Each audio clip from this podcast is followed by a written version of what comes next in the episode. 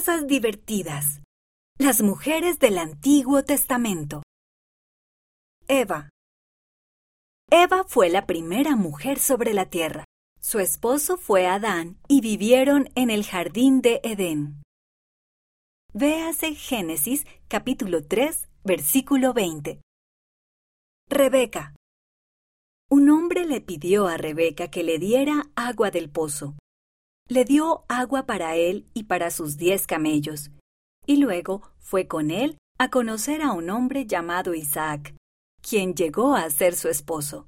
Véase Génesis capítulo 24 versículos 15 a 19 y 64 a 67. Esther. Su pueblo tenía problemas. Esther les pidió que oraran y ayunaran por ella, y luego le pidió a su esposo, el rey, que lo salvara. Él la escuchó, y su pueblo se salvó. Veas Esther, capítulo 7, versículos 2 a 4. Sara. Sara no pudo tener hijos por muchos años, y el Señor le prometió que tendría un hijo. Ella tuvo fe y paciencia, y el Señor la bendijo con un hijo llamado Isaac.